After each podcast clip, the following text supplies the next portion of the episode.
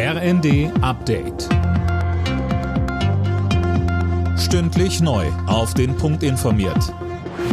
Ich bin Imme Kasten. Guten Tag. Die anlasslose Speicherung von Kommunikations- und Verbindungsdaten in Deutschland ist rechtswidrig. Das hat der Europäische Gerichtshof entschieden. Nur unter bestimmten strengen Voraussetzungen ist demnach eine begrenzte Datenspeicherung zulässig. Sönke Röhling, welche Voraussetzungen sind denn das? Na, da geht es zum Beispiel um die Verhinderung von Terroranschlägen oder anderen Fällen schwerer Kriminalität. Wenn die nur mit Hilfe dieser Daten aufgeklärt oder verhindert werden können, ist das Speichern der Kommunikationsdaten zulässig, so die Richter. Am Mittag will Justizminister Buschmann sich dazu äußern. Er hat sich schon vor Monaten für das sogenannte Quick Freeze Verfahren ausgesprochen. Das sieht vor, dass die Daten nur auf richterliche Anordnungen gesichert werden dürfen und auch nur, wenn es einen konkreten Anlass dafür gibt. Die Bundeswehr gibt vier weitere Panzerhaubitzen an die ukrainische Armee ab. Das hat Verteidigungsministerin Lamprecht erklärt. Experten halten aber auch Kampfpanzerlieferungen bald für möglich.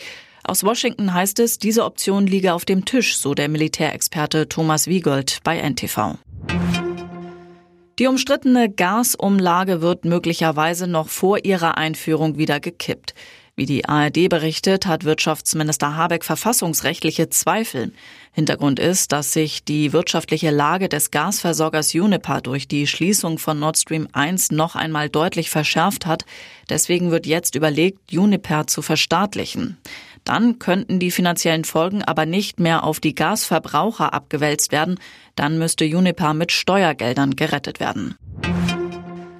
Im Internet surfen ist weiterhin die beliebteste Freizeitbeschäftigung der Deutschen. Das zeigt der Freizeitmonitor der Hamburger Stiftung für Zukunftsfragen.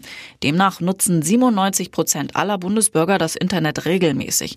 Auf Platz zwei folgt das Fernsehen mit 86 Prozent. Alle Nachrichten auf rnd.de